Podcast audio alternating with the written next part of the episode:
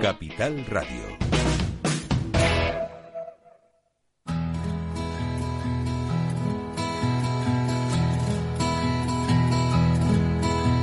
Comienza la caja de Pandora. Al verte sonreír. Al verte sonreír. Un programa especialmente dedicado al mundo de la discapacidad. El niño que niño que ayer fui. En Capital Radio La 10, cada semana hablamos de aquellas personas que por una causa u otra han llegado a ser dependientes. Lo presenta y dirige Paula Romero. Caen Caen mil lágrimas al mar.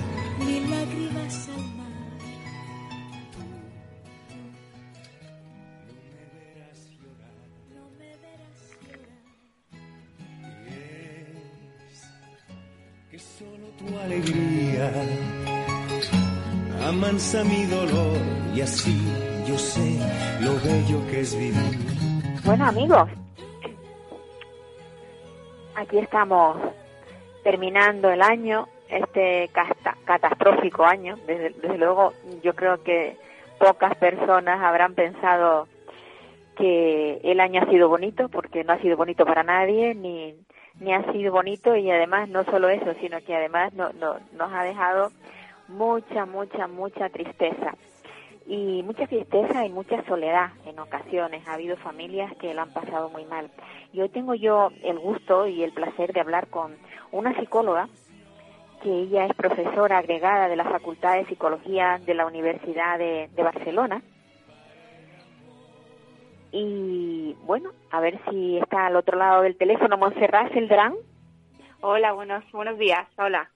Buenos días. Yo decía que es un placer, sobre todo porque a mí cuando hablo con, con profesionales que están relacionados con, con, bueno, pues en cierto modo no estás relacionado con la discapacidad, pero sí estás relacionada con, con personas mayores porque eres profesora y máster oficial en, en psicogerontología, que es una, supongo que que es una ciencia, o sea que ahora es cuando se está pensando en los mayores, porque hasta hace muy poco siempre cuando hablábamos de, de un psicólogo siempre lo asociábamos a, a niños y a gente joven, pero ¿cuánto necesitamos los psicólogos, las personas mayores? Por supuesto, por eso desde, desde la Facultad de Psicología eh, llevamos ya años reivindicando ¿no? la, la especialidad en psicogerontología, ¿no? esta mirada de ciclo vital y de cómo nos acercamos desde la psicología a acompañar los procesos de dependencia, que los hay en personas mayores, pero también que puedan vivir con calidad de vida aquellas personas que viven bien, que viven sin dependencia, pero que a lo mejor pues tienen al lado también pues un marido, una esposa, un compañero con, con algún tipo de dependencia.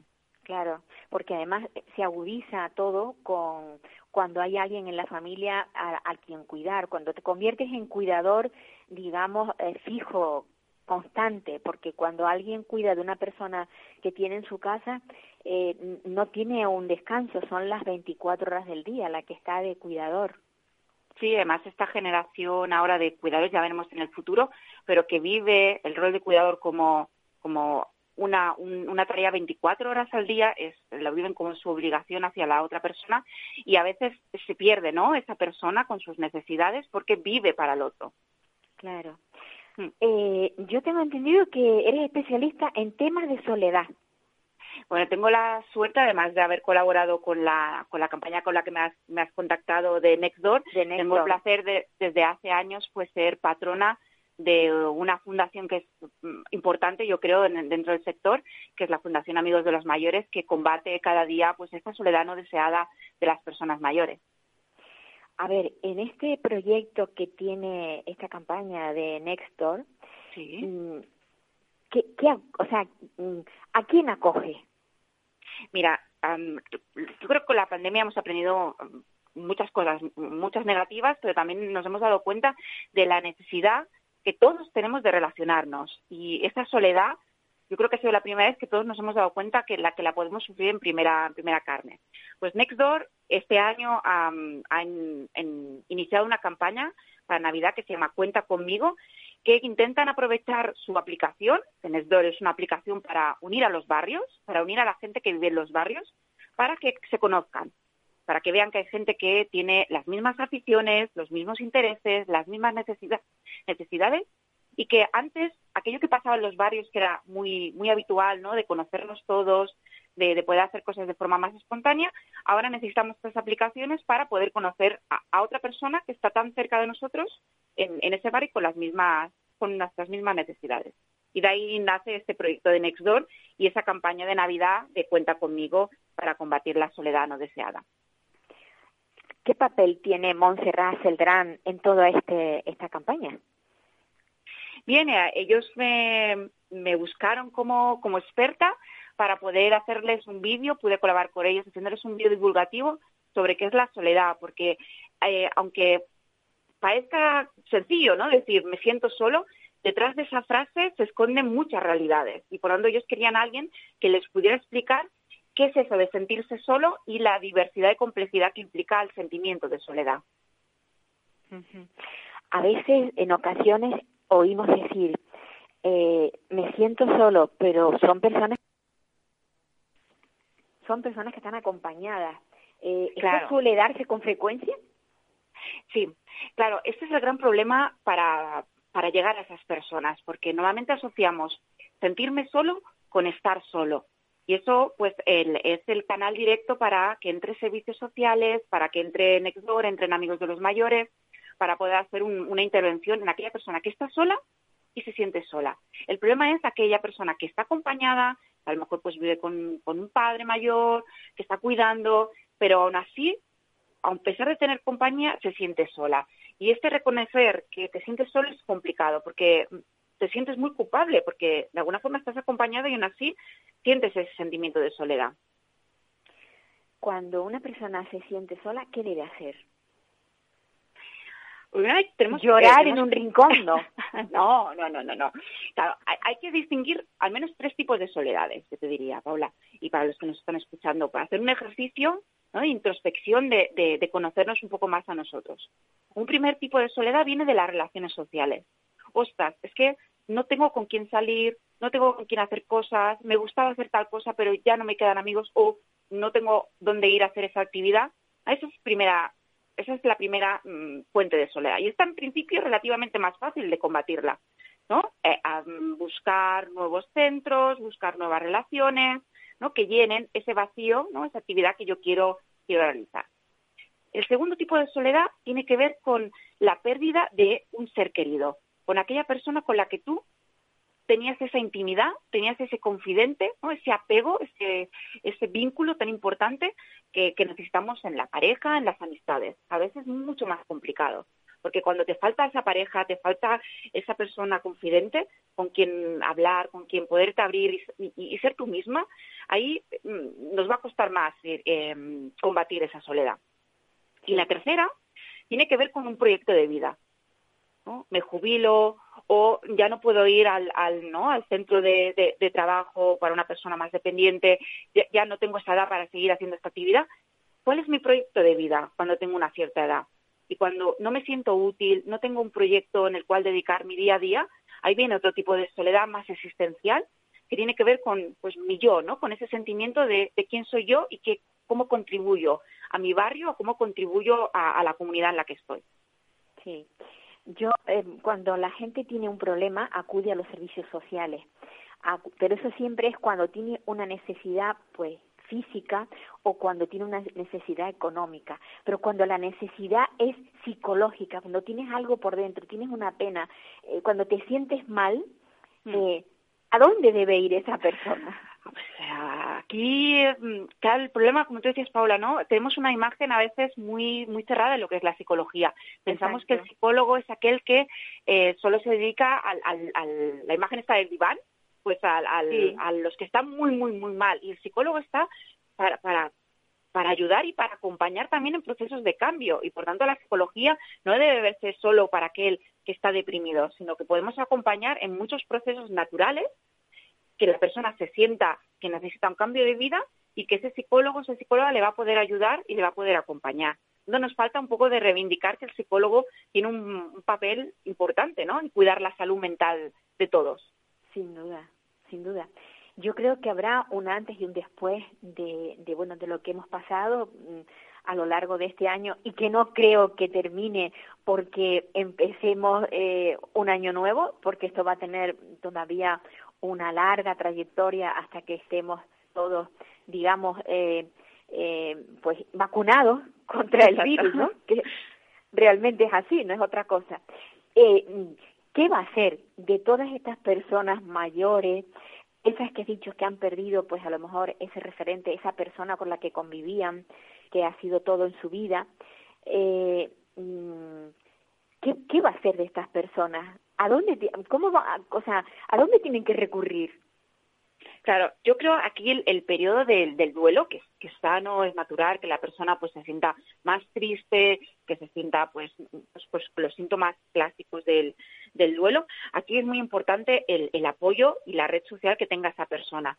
Claro, aquí, Paula, hemos tenido unas restricciones sociales brutales, que aquel que ha podido más o menos manejarse con las tecnologías, pues ha podido salir más o menos, pero mmm, veremos a ver después de, de, todas estas restricciones sociales cómo pueden volver a abrirse pues los, los centros de mayores, eh, los viajes, todo, todo lo que necesita la persona para su rutina y para volver a tener ese proyecto de vida que antes te decía, muy importante porque con 65, 70 años, una mujer, si pensamos en, en la vidua más, más clásica, puede sí. tener muchos años por delante de nuevos proyectos, de nuevas actividades y hay que facilitarle, ¿no? Desde, eh, ¿no? desde la comunidad, servicios sociales, desde la psicología, pensar cómo va a ser su vida, porque hay vida después, va a haber vida después de la COVID. Y hay que mantener sí. ¿no? ese espíritu de positivo para que esas personas salgan adelante, pero van a necesitar ayuda ciertamente. ¿Tú crees que las redes sociales y todo este adelanto mmm, ha mejorado un poco la calidad de vida de las personas mayores, sobre todo aquellas que trabajaban, porque claro, no hablemos de una ama de casa que solamente se ha dedicado pues a, a, las labores y tareas domésticas, pero esas personas que se integran, digamos, ahora a entrar en casa, porque han sido toda la vida trabajadoras, fuera de casa, que han tenido eh, la suerte, porque es una suerte poder tener trabajo, ¿no? Fue, y sobre todo fuera de casa. Eh, ¿Tú crees que las redes sociales, todo esto les ha facilitado un poco, digamos, el, el, el cambio social? Sí, total, totalmente, totalmente. Sí, sí, yo creo que hay mucha diferencia entre aquella persona mayor que ha podido utilizar las tecnologías y aquella que no, no tenía ese acceso. Obviamente las tecnologías se pueden utilizar muy mal. Todos sabemos ¿no? los abusos que podemos hacer y la desconexión que podemos hacer de, con, con las tecnologías. Pero puede ayudar a poder tener esas videollamadas, poder hablar ¿no? con aquellas personas con las que podemos estar más lejos. Yo creo que ha ayudado mucho a combatir la soledad no deseada el buen uso de las tecnologías. Uh -huh.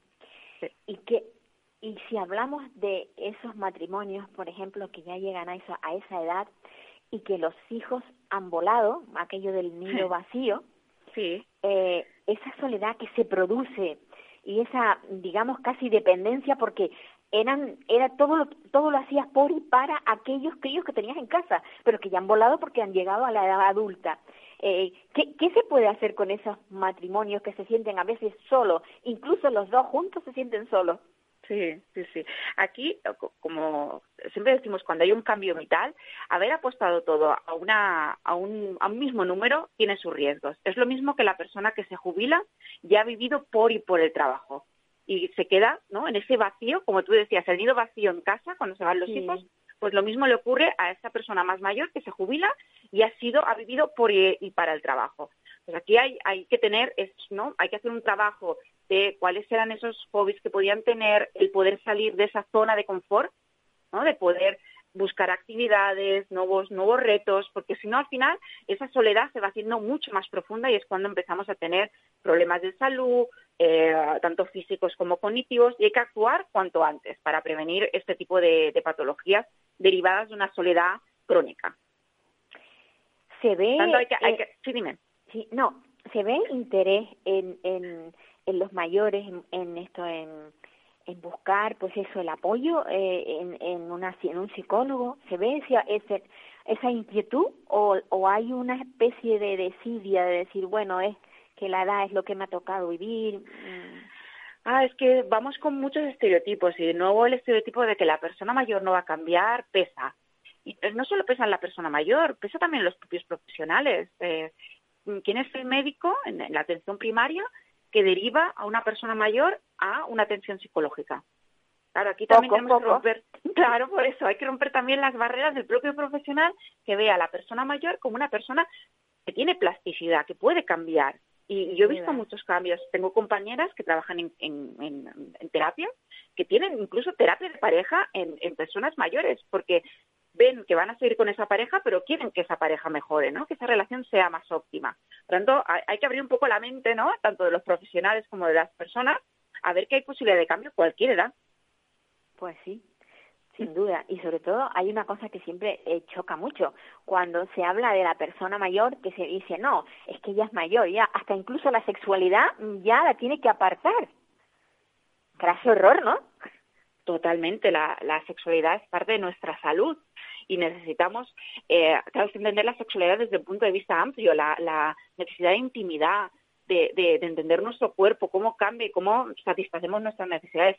Es una necesidad básica dentro de, del ser humano. Por tanto, es un error considerar que la persona mayor no tiene esas, esas necesidades.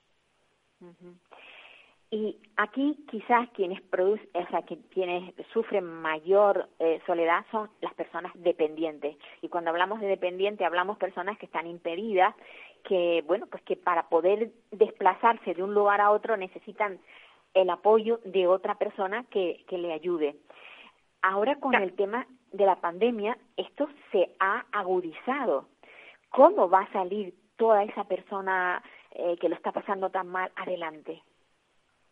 Sí, aquí en, el, envejecimiento, el proceso, de envejecimiento y soledad, podríamos ver de la dependencia dos factores, ¿no? La dependencia que tú comentabas más física, y aquí es verdad que yo le añadiría a esta dependencia física cómo es el, el edificio y el piso donde vive esa persona.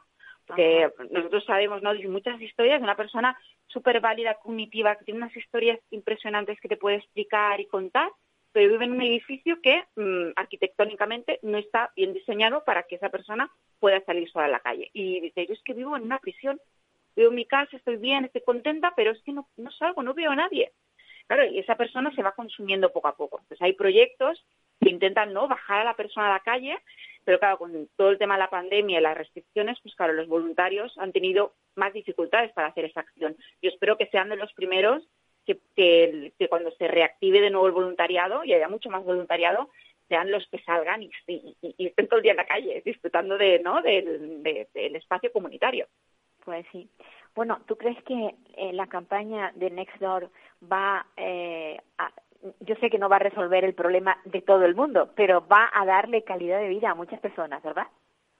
Yo espero que sí, espero que sí y que se hable más y que cuando alguien te llame y te diga es que me siento sola, escuches, que escuchemos a aquella persona por qué se siente sola y, le regalemos eh, el tiempo, ¿no? Que es una cosa que la COVID no nos ha, no nos ha quitado, ¿no? El, tiempo de poder compartir con los demás, aunque sea mm, a través de las tecnologías. Has dicho algo estupendo. No, el, la COVID no nos ha robado el tiempo. Yo creo que incluso hasta tenemos más Sí, más tiempo, ¿verdad? Yo creo que sí que tenemos más. Montserrat, me ha encantado hablar contigo. y Un placer, Paola, y que sirva para, pues, un poco eh, sensibilizar, ¿no? De que todos nos podemos sentir solos y, y hay que poder hablarlo y, buscar la ayuda cuando, cuando sea necesaria. Pues sí, y una cosa, eh, ¿se apunta mucha gente a tu máster? Ay, ay, pues, pues, pues, te puedes imaginar que no. Los que tenemos son unos oh, psicogerontólogos entregados pero desde todas las, mm, todas las disciplinas que trabajan con personas mayores se quejan de que falta, ¿no? Que, el, que la gente joven se interese por las personas mayores. Toda la geriatría, eh, gerontología, nos faltan jóvenes em, que se animen a, trabajar con las personas mayores porque vale mucho la pena. Una vez entras en el, en el sector ves que es muy, muy agradecido trabajar con ellos. Sin duda, sin duda. Quizás, quizás habría que recordarle a todos esos jóvenes que, como decía Serrat, llevamos siempre un viejo detrás, ¿no? sí, sí, sí. Bueno, dicen que los eh, niños son, son el futuro, pero nuestro futuro es ser mayores. Por lo tanto, hay que cuidar que vamos a ser mayores y, y, cómo, cómo van a ser las ciudades y cómo van a ser los profesionales con, con nosotros, ¿no? sin lugar a dudas. Yo creo que tenemos, hay, hay que preparar esa ciudad para cuando seamos mayores. O sea, los jóvenes deberían de tener esa visión de futuro que no tienen muchas veces. pues, Montserrat, un abrazo muy fuerte. Un abrazo, muchas gracias. Que, el próximo, que el próximo año nos traiga mejores cosas que la de este 20. Esperemos. Venga. Venga, un abrazo, hasta pronto. Adiós, un abrazo. Pues amigos, que ha sido un placer hablar con Montserrat Celdrán, esta psico o sea, a ver, esta psicóloga que está especializada en psicogerontología. La verdad que la palabra se la trae un poquito, pero bueno, es, es algo muy importante, es la psicología dentro del mundo de las personas mayores, que es que nos estamos haciendo mayores y que no nos damos cuenta, pero que hay que tener esa visión de que al final todos terminaremos siendo mayores. Y ahora vamos a ver si conseguimos hablar con una persona que lleva un centro, lleva un centro eh, en el norte de la isla nuestra de Tenerife, de personas con discapacidad intelectual. Es un centro que se que se creó hace muchísimos años. Es de una asociación que se llama Quiero ser como tú. Esta persona se llama Grimas, Grimas, a ver, si, no Grimanesa Hernández. Grimanesa Hernández es la gerente del centro Quiero ser como tú. Y ella, yo quiero hacer un, bueno, quiero presentar un poco que esta asociación hace veintitantos años que se creó y se creó por una persona a la que yo siempre he tenido una admiración muy grande por ella, que era su madre, Severa, una mujer maravillosa que de la nada creó un centro. Buenos días, Grimanesa, buenos días. ¿Qué tal, Paula? ¿Cómo estamos? ¿Cómo, cómo estás tú? ¿Cómo estás tú? Bien, bien. ¿Estás mejorcilla? sí, ya estoy mejorcilla, ya, gracias. Bueno, pues me, alegro, me alegro y sobre todo que hayas sido capaz de, bueno, de ponerte al teléfono. Yo decía que eh, tu madre de la nada creó esa esa asociación conjuntamente con otros con otros padres y, llegó a tener lo que ahora es eh, quiero ser como tú. ¿Qué es quiero ser como tú? Pues quiero ser como tú es una asociación de, padres y familiares de personas con, diversidad funcional.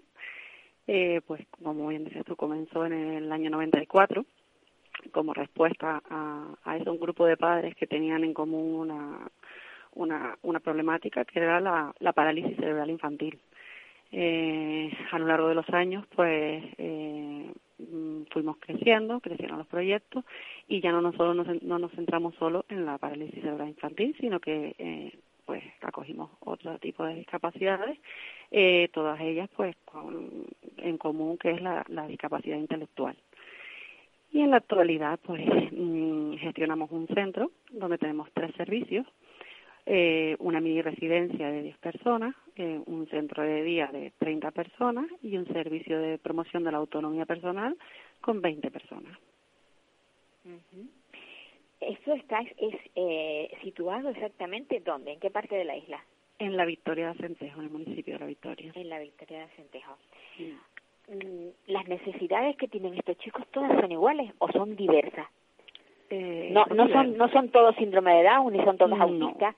Hay una diversidad muy grande, con lo cual el personal tiene que saber de todo para poder mm. atenderlos a todos, ¿o no? Exactamente, exactamente. Lo que tienen en común es, eh, eh, en cuanto a la residencia y al centro de día, es que son personas gran dependientes, con necesidad de terceras personas para las actividades básicas de la vida diaria. Pero después dentro de ella hay un abanico amplio. Hay síndrome de Down, hay eh, parálisis cerebral, hay síndrome de Angelman, eh, eh, mm, lo que antes se llamaba pues un retraso mental, mm, es muy diverso el abanico. ¿Cómo, cómo se, se gestiona el centro? Pues nosotros, eh, a ver, mm, actualmente nosotros eh, tenemos convenio con el Cabildo y las plazas, no tenemos plazas privadas, todas son conveniadas pues, con, con el Cabildo y a su vez con el Gobierno de Canarias. Y pues, ¿cómo se gestiona? Pues eh, haciendo cuentitas para poder eh, dar lo mejor eh, para estas personas, que es lo, más importante. Porque sí que nosotros, por ejemplo, eh, mm, estamos, ya llevamos desde hace varios años eh, trabajando la calidad de vida de las personas, pero este año, pues, por suerte, por suerte, por desgracia de COVID, eh, hemos podido centrarlo más en, en esta metodología y, y, y, y poder dar más respuesta a las necesidades de ellos. Yo mm, lo que siempre vi es que, mm, bueno, lo que siempre vi, lo que sigo viendo es que mm, la mayoría de los centros que hay han sido iniciativas de las asociaciones. Luego el ayunta, eh, digo, luego el cabildo se ha hecho cargo de ellos eh, desde el punto de vista económico, pero los inicios siempre han sido de, de asociaciones. Tenemos que ser muy guerreros para que esto siga adelante porque mm, es difícil encontrar determinado centro que diga, no, se inició y se creó eh, por iniciativa solo de, del gobierno, del cabildo o, del ayuntamiento. Siempre son los padres quienes están forzando esas situaciones, ¿cierto o no? Es así. Eh, eh, mm, bueno, en, en su momento, pues es verdad que, que, que las respuestas que, que se le podían dar a las personas con con discapacidad pues eran mínimas y, y la lucha de un, de un padre para un familiar, en este caso una abuela, para querer lo mejor para, para su familia, pues eh, no se basa solo en ir a terapia una vez a la semana al hospital, sino en querer buscar lo mejor para ellos. Eh, yo creo que por eso se forman las asociaciones, yo, yo creo no, o sea, se forman las asociaciones porque buscas otros medios para para poder dar o sea para poder mejorar la calidad de vida de esas personas y que puedan llegar a a, a dar la respuesta que, que, que necesitan en realidad. Sin duda. y de ahí se crean porque es verdad que la, es verdad que no sé mm, eh, bueno pues podemos decir que a lo mejor que que que los estamentos públicos no pueden llegar a ese lado que a esa parte que pueden llegar a lo mejor la unión de familias pues sí que digo yo que que mm, cuál es el, el o sea, el, qué edades comprenden los chicos que están acogidos ahora mismo bajo mm. el, paraguas, así de, por así decirlo, de, del centro Quiero ser como tú. Mm, a la actualidad nosotros, por ejemplo, en el servicio de promoción de la autonomía personal, eh, son eh, eh son edades estipuladas, ¿vale? Son de 7 a, a en adelante hasta 65. Después en residencia y en centro de día son de los 18 a los 65. Y nosotros, por ejemplo, abarcamos pues eh, pues todas esas edades porque tenemos desde, desde los siete en el Servicio de Promoción de la Autonomía Personal y en Centro de Día desde 20, 21 a incluso a un señor de 65 que está con nosotros también. Mira, y toda la gente que, que acude, o sea, todos los usuarios que acuden, eh, ¿pertenecen al, al, al mismo núcleo, la zona de la Victoria o...?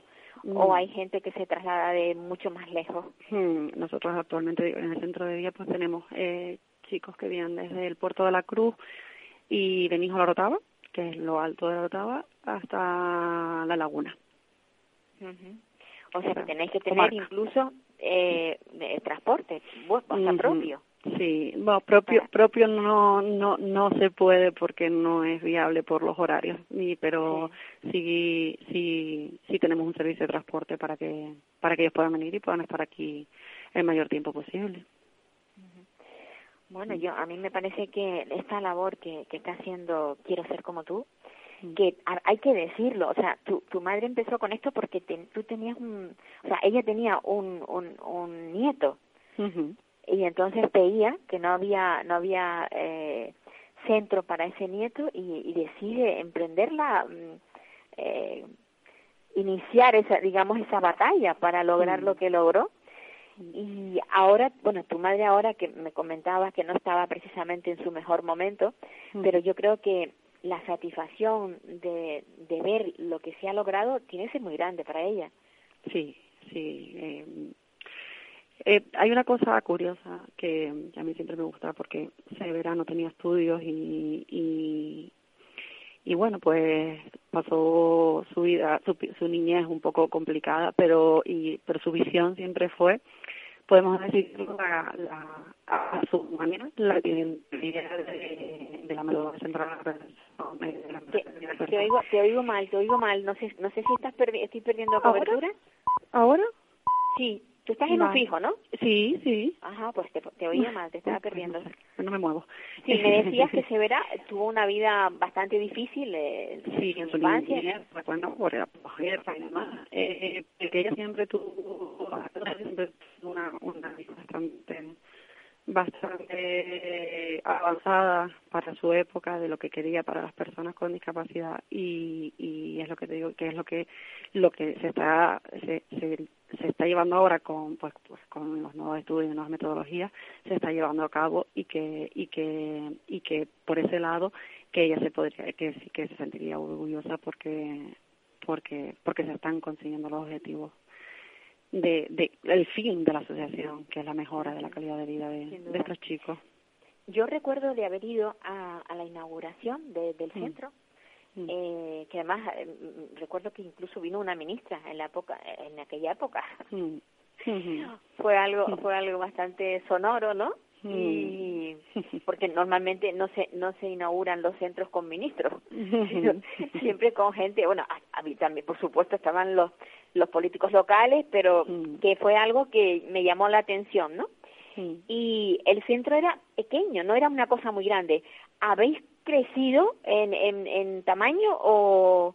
Mm, eh, mm, yo creo que en esa época todavía no estaba terminado, pero el centro eh, vale, es un centro bastante grande, la verdad que sí, son 1.900 metros construidos, en, dos plantas.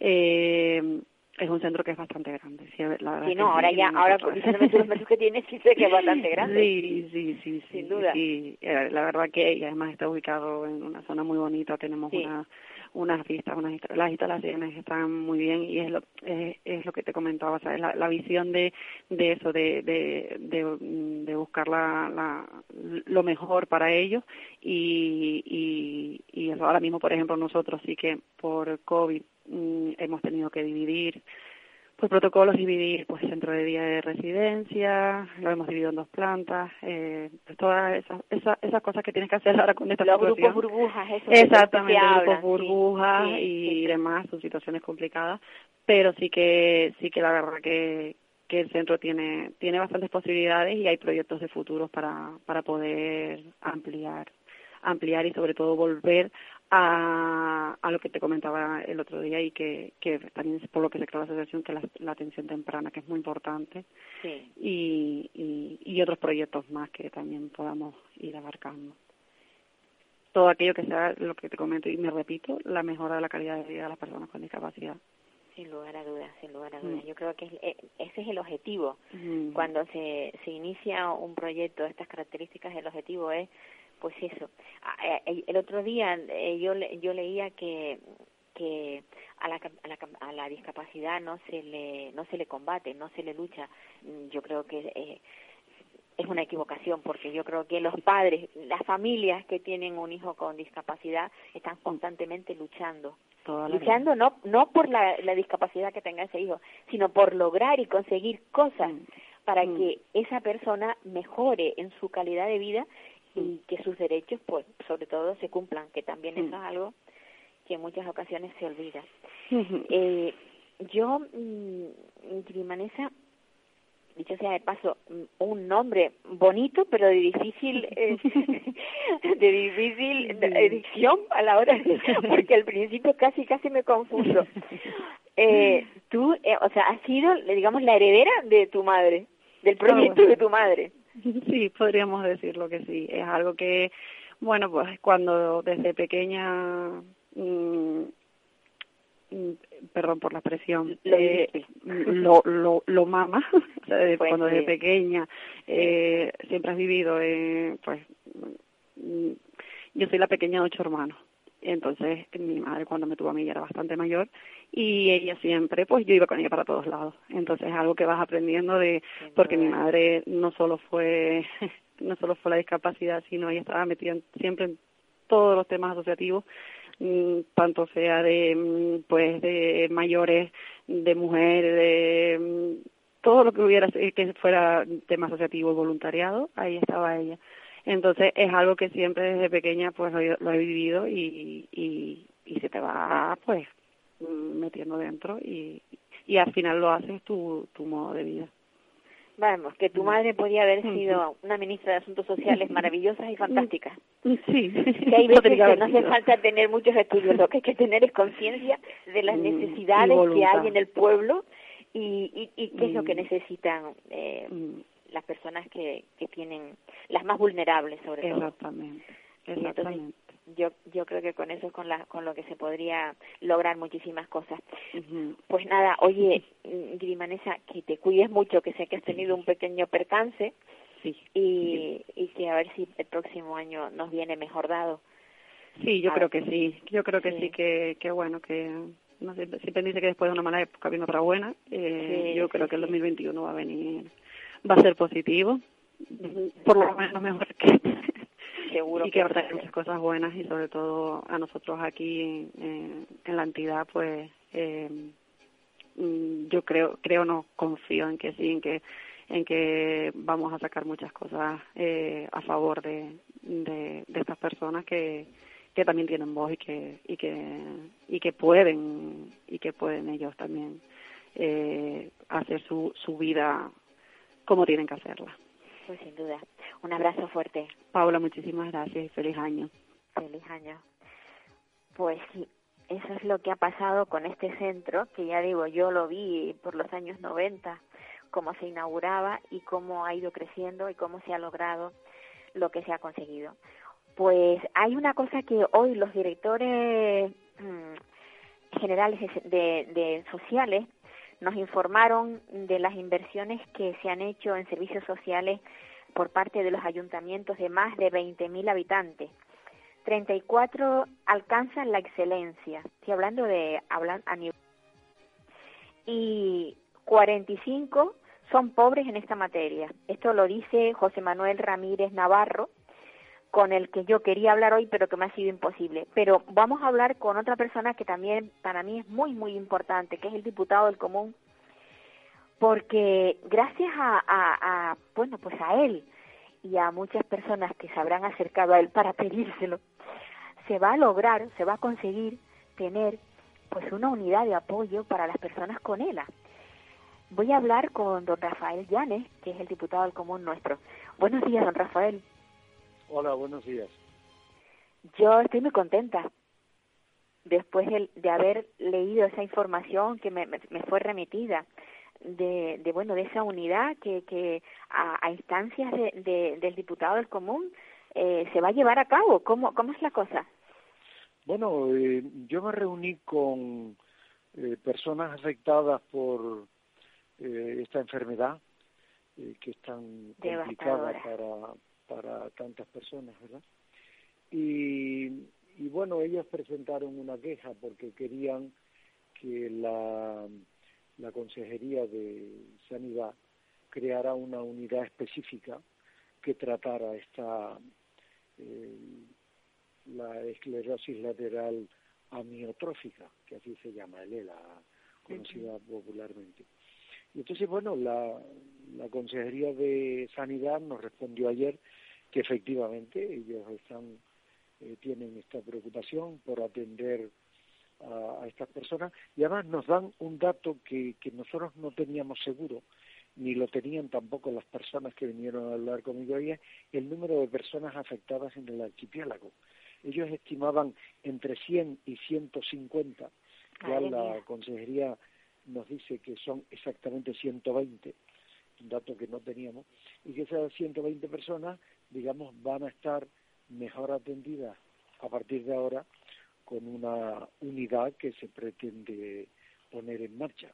De manera que para nosotros una, una alegría Y, y, bueno, es también el ánimo de seguir trabajando en esta línea, de apoyar a las personas eh, con dificultades en nuestro archipiélago, ¿verdad? Sin duda. ¿Y esta, esta unidad se va a crear? ¿En, en, cuál de los hospitales se va a crear? Bueno, lo que nos dice la, la Consejería de Sanidad es que se tiene mm, previsto que ya existe una atención personalizada en los tres grandes hospitales, el doctor Negrín en, el, en la Candelaria y en el Hospital Universitario de, de Canarias, el UC, de Tenerife, eh, pero que esos equipos van a, van a completarse hasta que finalmente se creará una unidad específica. No nos dan más datos, ¿eh? nos dan, nos dicen exactamente eh, lo que nosotros hemos puesto en la nota de prensa y, bueno, el hecho de, que sea así, pues ya nos llega de satisfacción y ya iremos eh, viendo los mm, tiempos esta enfermedad que, esta enfermedad que muchos de los que a lo mejor nos escuchan no no tienen claro qué es lo que es porque a veces la gente se equivoca dice esclerosis múltiple por ejemplo y se creen que la esclerosis lateral amiotrófica es la misma. No hay una diferencia porque la ELA es precisamente una enfermedad devastadora o sea termina con la persona. Y cuando la persona llega a un estado eh, tal en el que tiene que tener una atención constante y cuando digo constante es darle de comer, eh, asearle, cambiarles de postura, todas estas cosas, por eso es esa necesidad, ¿verdad? La, la de esa unidad. Sí, porque necesitan, eh, son equipos multidisciplinares, ¿verdad? Porque hace falta una atención, eh, ya que la persona va perdiendo capacidades físicas y hace falta una mayor atención, eh, hace falta también un apoyo psicológico, hace falta un apoyo de, de terapeutas, es decir, es un trabajo mm, de un colectivo amplio según nos dice la consejería, y bueno, naturalmente esto llevará un tiempo eh, hasta completarlo, pero para nosotros es satisfactorio el hecho de comprobar que la Consejería de Sanidad pues tiene esa inquietud y persigue ese fin. Sí, que ha tomado, por lo menos que ha tomado nota de, que hay que empezar a, iniciar el, proyecto, ¿no? Sí, nosotros ya lo pusimos, esta necesidad, eh, la pusimos en el informe eh, que hicimos ante el Parlamento del ejercicio 2019. Recuerdo que estaba ese y estaba también la creación de una unidad eh, especializada en Fuerteventura. Creo que eran las dos principales demandas que yo presenté en el Parlamento. Bien, esta ya ha sido respondida falta la de Fuerteventura, que espero tener, la, quería tener la respuesta antes de que terminara el año 2020, para así en el informe que presenté eh, al Parlamento en el primer trimestre, si la pandemia lo permite, pues ya decir que esas dos peticiones de sanidad han sido cubiertas por la Consejería.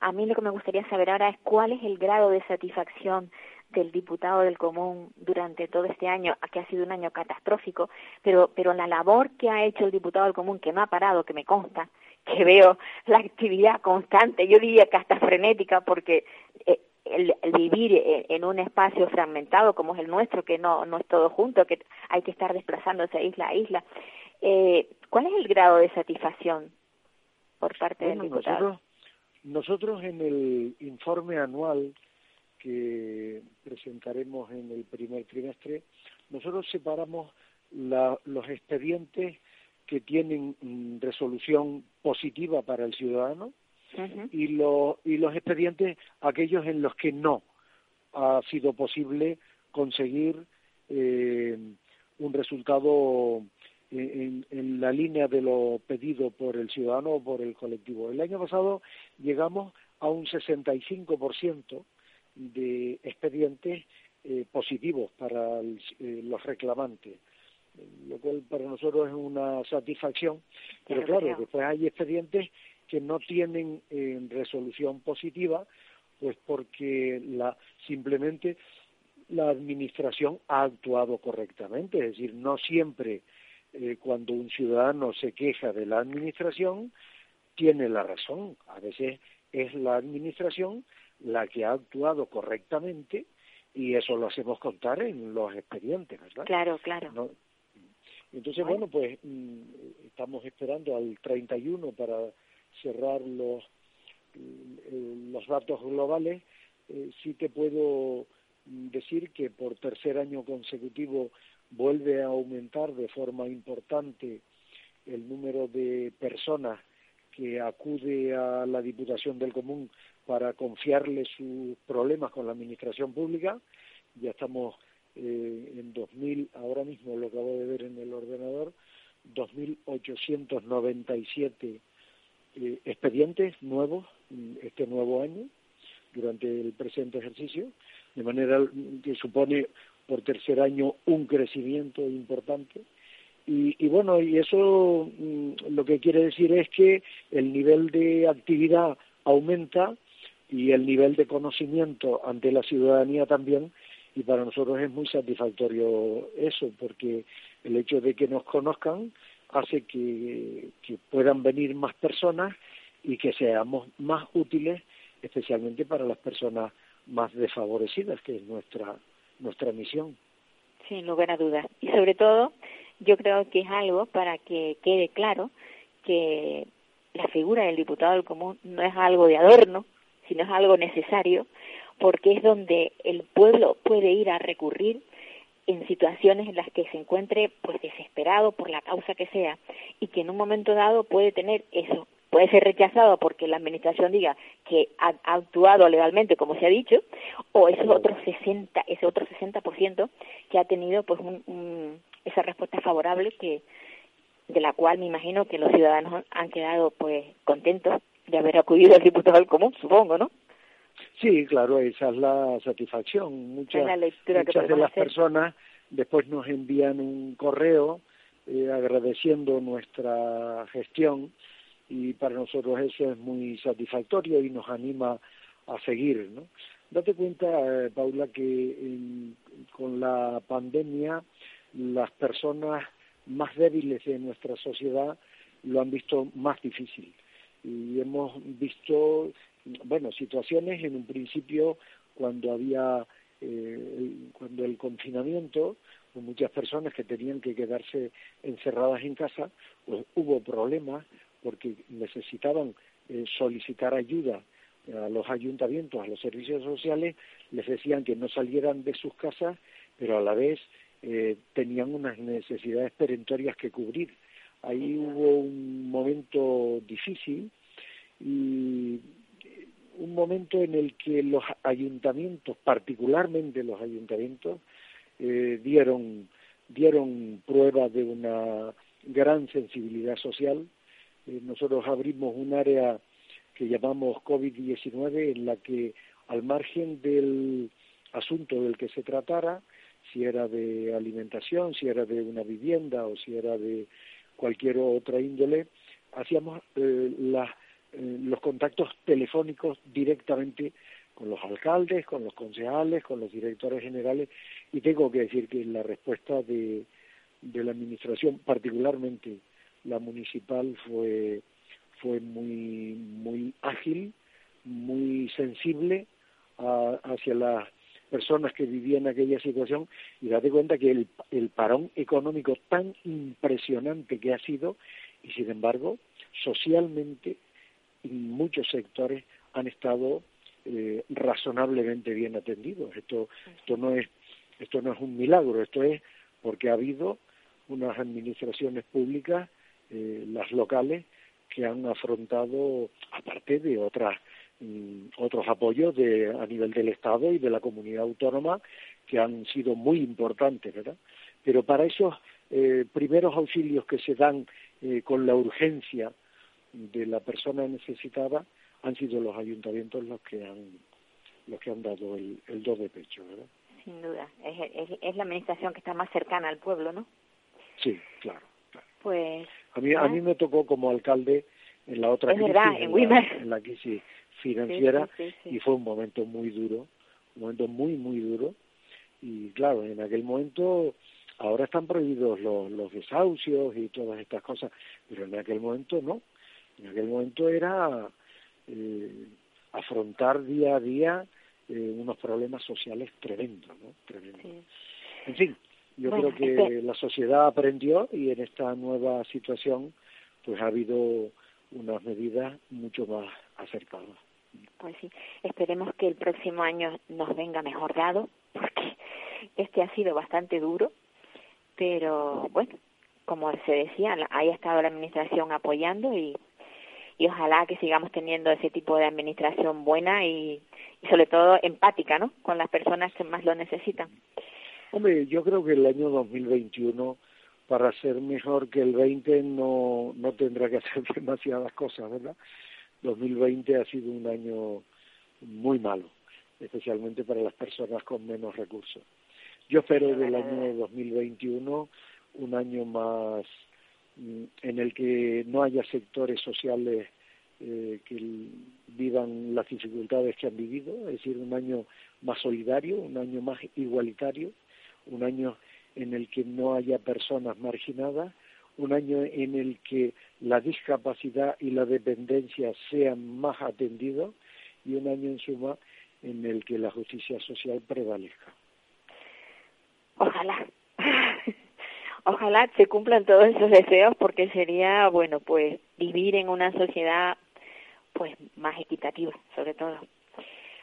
Pues no sé qué decirle, don Rafael Llanes. Es siempre un placer hablar con el diputado del común y, y sobre todo por esa sensibilidad que siempre ha demostrado hacia, hacia el sector, hasta al tercer sector, que es el sector de la discapacidad, y sobre las, y, a las personas más vulnerables de nuestra sociedad. Creo que el, el, sitio que ocupa es el que le corresponde por esa por esa forma de sentir que tiene. Un, bueno, es que para eso, perdona Paula, es que para eso se elige al diputado del común, es decir, el diputado del común no se le elige para que defienda a los poderosos, a las personas que tienen medios económicos y materiales para resolver sus problemas. Al diputado del común se le elige para que defienda a las personas con discapacidad, a las personas dependientes que no reciben la ayuda, a las personas que se quedan eh, sin vivienda, a las personas que no les atiende la administración, a las personas que no tienen medios eh, telemáticos para comunicarse con la con la administración, una queja que ahora mismo estamos recibiendo muchísimo, ¿no? Le decían a los ciudadanos, oye, mire, no venga usted presencialmente al ayuntamiento, al cabildo, a las consejerías, a la seguridad social, al tráfico, y llame por teléfono y las personas llaman y nadie coge el teléfono. Y hemos dicho ya a la administración mire está bien que usted eh, eh, aconseje eh, no una presencia física de los ciudadanos para resolver sus problemas pero mire entonces tiene que atender el teléfono ponga un mayor servicio de atención telefónica pues y en eso estamos en eso estamos. Es pues decir y, y, y para eso te repito Paula para eso es para que lo, lo que nos eligen, para defender a esas personas. Pues muchísimas gracias. Me dicen desde control, queda un minuto. pues nada, Muy pues desear un feliz año y que sigamos teniendo pues al diputado del común en el sitio que está. Pues muchas gracias, feliz año y un año 2021 pletórico en igualdad de oportunidades. Hecho. Pues nada, queridos oyentes, que el tiempo se nos va. Yo desearles a todos, pues eso, que, que el 2021 sea un año distinto, totalmente distinto, que se borre todo lo malo que hemos tenido este. Va a ser difícil, pero bueno, seguro que sí. Eh, desearles todo lo mejor y que nada, la semana próxima estaremos nuevamente, que ya será el próximo año. Hasta el año que viene. Adiós, me voy, No lo que hay.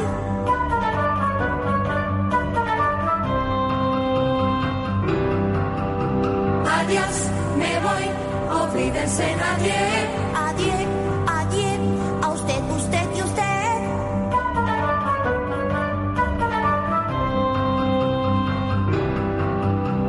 Adiós, me voy, olvídense agua.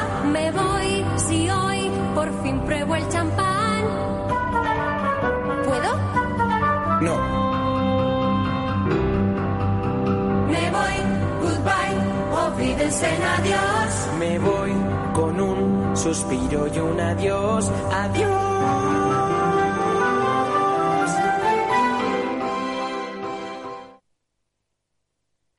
Para personas inquietas, Capital Radio.